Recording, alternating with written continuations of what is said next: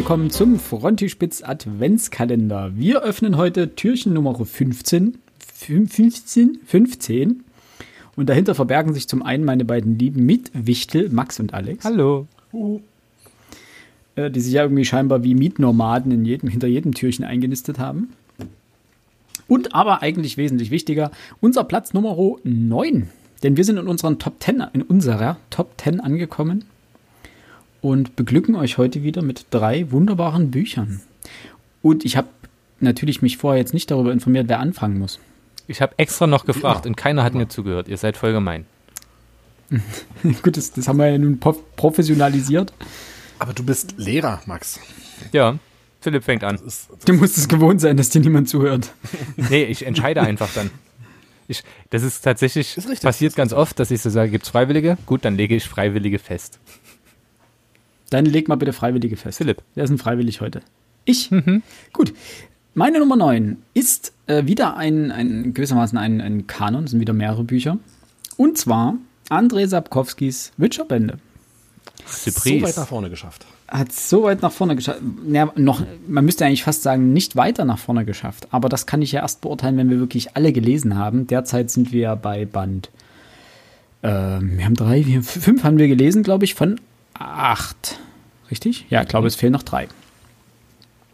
Und ja, man muss eigentlich zu den Büchern nicht mehr viel sagen. Ich mag äh, Sapkowskis Art und Weise, klassische Märchenerzählungen in einfach eine Fantasy-Welt einzubauen, also so diese ganzen Adaptionen dahinter. Äh, Gerald ist ein wahnsinnig sympathischer Anti-Held. Die Welt ist unglaublich stimmig dargestellt. Es gibt so viel bitteren und bissigen Humor. Ähm, die Geschichten gehen einem an die Niere zum Teil. Sie sind wahnsinnig großartig geschrieben. Die ganzen Wortspiele, die ganze Art und Weise, wie er Geschichten konstruiert, also auch bei den Kurzgeschichtenbänden, die ganzen Kurzgeschichten, die ja scheinbar einzeln für sich stehen, nicht mit, nichts miteinander zu tun haben, scheinbar jedenfalls nicht. Und ganz am Ende dann dieser große Bogen geschlossen wird und du dann plötzlich merkst, boah, was alles mit welcher Geschichte zusammenhängt. Äh, das hat mir unglaublich viel Spaß gemacht. Also ich habe die Bücher bisher sehr gerne gelesen. Ich freue mich darauf, wenn wir dann im Februar, glaube ich, den nächsten Band lesen mhm. oder besprechen. Ähm, ja, viel mehr braucht man dazu eigentlich gar nicht sagen. Es, es hat mir wahnsinnig Spaß gemacht, in diese Fantasy-Welt abzutauchen. Ich finde auch gut, wie er äh, Probleme thematisiert, die auch heute noch allgegenwärtig sind. Also Rassismus ist ja ein ganz großes Thema, das er ähm, mit anspricht, politische Ungleichheit generell und das trotzdem nicht so umherkommt wie so ein erhobener Zeigefinger. Äh, wer mehr darüber erfahren möchte, kann sich gerne unsere Flieder- und Stachelbeeren-Folgen anhören. Das sind die Buchbesprechungen zu den ersten fünf Bänden, genau, die wir schon äh, gemacht haben. Und die anderen sollen dann, hoffen wir mal, nächstes Jahr komplett folgen. Das sollten wir schaffen. Ja, ich denke doch. Ne? Genau, das eigentlich nur ganz kurz dazu, weil viel mehr möchte ich dazu auch gar nicht äh, verlieren, weil wir haben ja schon lang und breit darüber gesprochen. Aber mhm. die haben mir wirklich sehr viel Spaß gemacht und ich, ich ärgere mich immer, dass, dass, dass so viel Zeit zwischen den Büchern liegt, äh, bis wir dann mal den nächsten lesen. Also es juckt mich dann immer schon in den Fingern, wenn wir den einen fertig gelesen haben, zu sagen, boah, komm, können wir gleich weiterlesen. Also einfach so im einem Rutsch durch. Aber wir haben ja auch schon gesagt, dass es vielleicht auch für unsere Hörer natürlich nicht so leicht ist, dann irgendwie acht Witcher-Folgen hintereinander zu bekommen. Weil die alle zweieinhalb Stunden gehen die alle zweieinhalb Stunden gehen, genau. Und wir auch ja viele Hörerinnen und Hörer haben, die das zwar gerne hin und wieder mal hören, aber jetzt nicht nur hören wollen. Und dementsprechend muss man sich dann immer ein bisschen in Geduld üben. Aber irgendwann muss man es dann auch zum Abschluss bringen. Deswegen hoffe ich, schaffen wir das dann nächstes Jahr. Mein Platz 8, The Witcher von Andrei Sapkowski. Lege fest, wer deinen Nachfolger machen soll. Uh, ach, so, so funktioniert das. Wir machen es so mit Ball zuwerfen ja. und dann sagt jeder seinen Namen und tanzt, tanzt sein Lied. Dann ist als nächstes der liebe Alex dran. Meine Nummer 9. Ähm, der wohl größte amerikanische Autor überhaupt. So zumindest äh, beschreiben ihn die Kritiker und Rezensenten. William Faulkner. Und ausgewählt von ihm Licht im August. Ähm, William Faulkner ist für mich der wahrscheinlich schwierigste Autor, der sich überhaupt nicht nur in meinen Top 20, sondern in meiner gesamten Buchreihe befindet. Ich habe nicht viel von ihm bisher gelesen. Ähm, nicht zuletzt auch da äh, nicht zuletzt auch damit begründet, dass seine Bücher bisweilen extrem schwer zu lesen sind. Äh, nur so als Beispiel in seinem Roman Absalom, Absalom gibt es Sätze, die gehen einfach mal über drei Seiten. Ähm, es gibt Monologe, die sind 20 Seiten lang.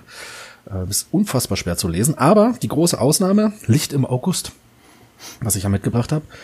Ähm, für mich wirklich das, was man unter einem Südstaatenroman schlechthin beschreiben kann. Er ist epochal, er ist brutal, er ist großartig geschrieben. Er geht über kurioserweise wenige Tage.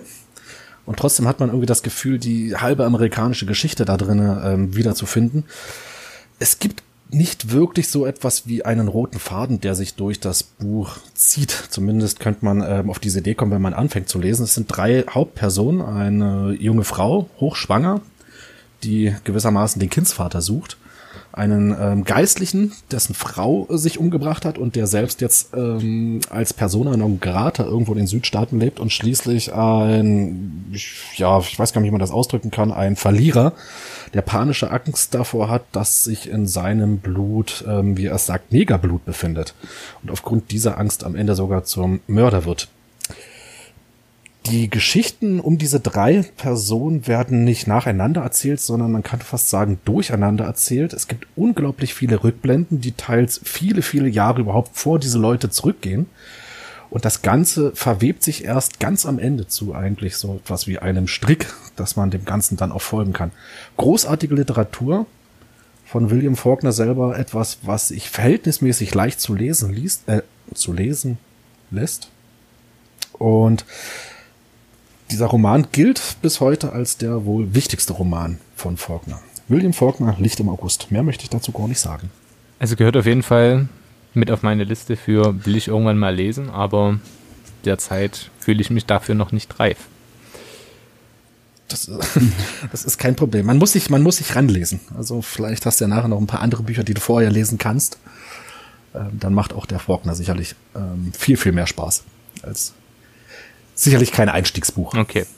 In die amerikanische Literatur. Was ich gerade äh, bedeutend finde, dass wir, glaube ich, noch nie über das Buch gesprochen haben. Das stimmt. Kann das sein? Das haben wir, also Alex also, hat hin und ich war wieder erwähnt, echt überrascht. dass er Faulkner gern mal liest, aber das Buch glaube ich nicht. Das ist, ja, ich weiß nicht, das ist so ein, also die große, wie, wie, ich überlege den ganzen Abend schon, wie ist denn dieser Begriff für etwas, für dieses, dieses große Ziel, was man nie erreicht, dieser große Feind, den man nie bezwingen kann, diese, diese, diese Nemesis, glaube ich, ne?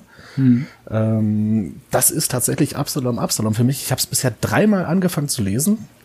Und ich bin nie über Seite 120, 125 hinausgekommen, weil das Buch so ultra brutal ist. Also brutal im Sinne von schwer.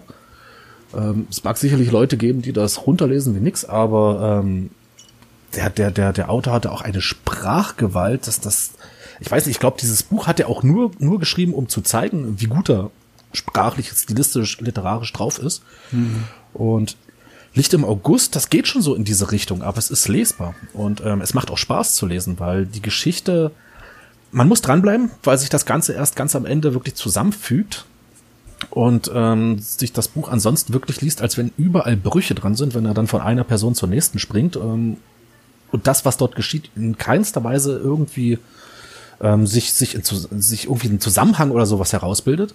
Das tut's dann wirklich ganz am Ende. Und das wiederum, das ist dann richtig, richtig cool gemacht von Faulkner.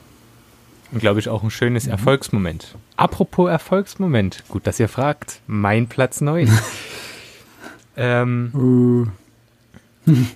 ähm, tatsächlich ähm, ärgere ich mich gerade, dass ich die Platzierung nicht vorher nochmal nachgeguckt habe, denn der Autor, den ich jetzt vorstellen werde mit einem seiner bekanntesten Werke, hat oder feiert, ich weiß nicht, ob man sowas feiert, am 14. Dezember 2020 30-jährigen Todestag. Und die Persönlichkeit, von der ich spreche, ist Friedrich Dürrenmatt, der sich ja auch schon auf Philips Liste wiederfand. Ja. Deswegen habe ich bewusst da äh, etwas geschwiegen weil ich ja wusste, dass ich selber noch dazu kommen werde. Der, der fand sich noch nicht auf meiner Liste. Fand sich noch nicht auf deiner Liste? Nee. Ach nein, er fand sich wir auf meiner Liste. Oder? Wir haben in den, Kla wir haben in den Klassikern drüber Bei gesprochen. Bei den Klassikern, ich werde wahnsinnig. Ich blick nicht mehr durch. Wer die Folge nochmal nachhören möchte, ne, am 13. Dezember haben wir unsere Folge zu den Klassikern veröffentlicht, also wo wir über ähm, Klassiker in der Literatur gesprochen haben. Dann muss ich das auch nochmal nachhören. Oh Gott. Das ist das Schlimme, wenn man so viel hintereinander aufnimmt. Irgendwann blickst du nicht mehr durch. Es verschwimmt alles zu einem. Aber bitte, Dürrenmatt. Friedrich Dürrenmatt, Der Besuch der alten Dame, erschienen 1956.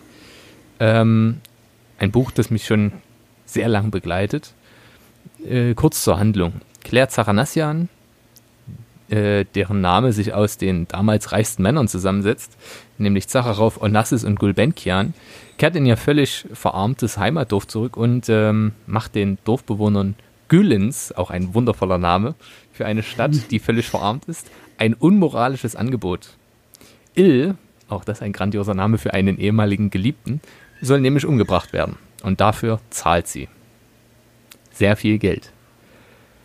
Und während am Anfang einfach die Schilderungen unfassbar witzig sind, wie verarmt dieses Städtchen ist und ähm, wie reich sie ist, wie sie inszeniert wird und so weiter, ist das grandios. Und dann äh, äh, setzt sie dieses Angebot aus und sagt, das will ich und dafür gibt es richtig Geld.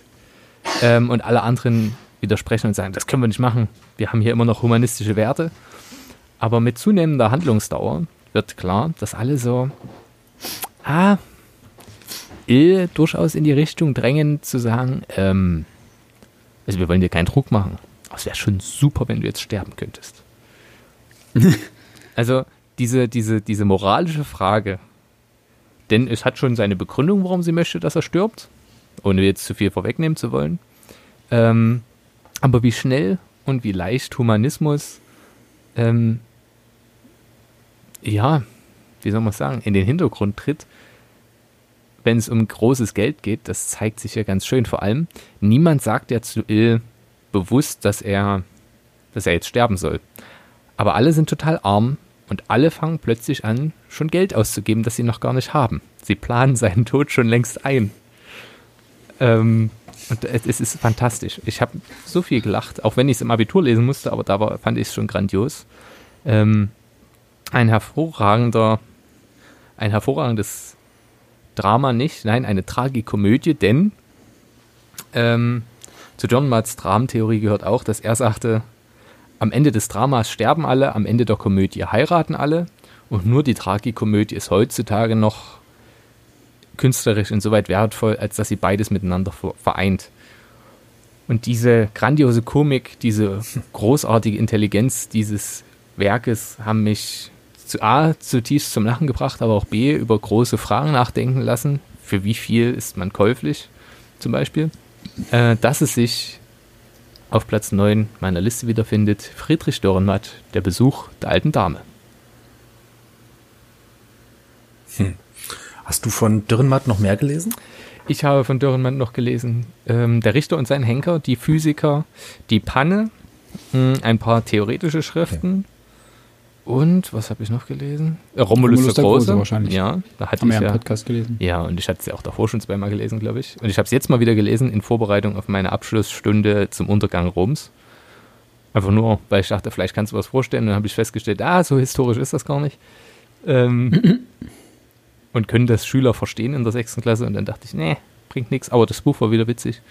Ähm, also ich würde schon sagen, also von Donmat habe ich schon Verhältnis, also im Gesamtwerk betrachtet habe ich noch nicht viel gelesen, aber im Verhältnis zu wahrscheinlich den meisten anderen Menschen schon einiges. Don Matt macht doch einfach nur Spaß. Absolut, absolut. Ähm, es gab jetzt im, für einige, die vielleicht den SZ Premium Zugang haben, es gab im SZ-Magazin eine, also von der Süddeutschen Zeitung das Magazin, gab es ein Interview mit ihm, jetzt ganz neu rausgekommen, wo faktisch Fragen gestellt werden und aus allen möglichen Interviews von Dürrenmatt Antworten gegeben werden auf diese Fragen. Und es liest sich, als wäre es gestern hm. aufgenommen worden, weil es einfach diese Antworten so grandios sind. Da wird er gefragt, waren Sie schon einmal auf einer Demonstration? Und er antwortet, nein, ich bin die Demonstration. Das ist so genial. Grandios, grandio, grandioser Mann. Nun denn, ich kann. Ja, sein Wortwitz ist einfach fast ungeschlagen. Und eine Empfehlung möchte ich noch machen. Schaut bitte mal bei YouTube. Es gibt eine literarische Sendung mit ihm und Marcel Reich-Ranitzky. Wer mal alte weiße Männer über Literatur streiten hören möchte, wie sie beide oder wie sie alle, da sind noch andere Kritiker dabei, wie sie dicke Zigarren paffend, Wein trinkend oder Cognac schlürfend zusammensitzen, der muss sich dieses Video angucken. Das ist hervorragend, schlicht und ergreifend hervorragend und gibt einen schönen Einblick in dieses, in diese, diese, dieses Leben dieser Zeit, also was, was die Elite geführt hat. Unfassbar unterhaltsam. Amen, in dem Fall. Ja. Ich denke, dann binden wir es jetzt Das war's auch schon. Genau, das war's auch schon mit unserem 15. Türchen, unserem Platz Nummer 9. Ähm, ihr könnt gerne auch eine Liste eurer Top 20 Bücher zusammenschreiben und die uns schicken, wenn ihr das möchtet. Das hat schon eine Hörerin äh, getan. Vielen Dank an dieser Stelle. Und darauf würden wir dann wahrscheinlich Bezug nehmen in unserer letzten Sonderfolge, die am 4. Advent, äh, genau, die am 4. Advent äh, ausgestrahlt wird, und zwar am 20. Dezember. Da machen wir dann auch einen kleinen äh, Jahresrückblick, was Frontispitz in diesem Jahr so vorgehabt hat und was es erreicht hat und was nicht. Und äh, werden auch nochmal unsere Leselisten, die wir uns ja vorgenommen haben, abzuarbeiten, äh, vergleichen mit dem, was tatsächlich passiert ist und werden wahrscheinlich die ein oder andere Überraschung erleben. Aber bis dahin wünschen wir euch einen schönen Dienstag. Lest was Schönes, bleibt gesund und wir hören uns morgen wieder. Richtig? Genau. Macht's gut. Tschüss. Ciao. Tschüss.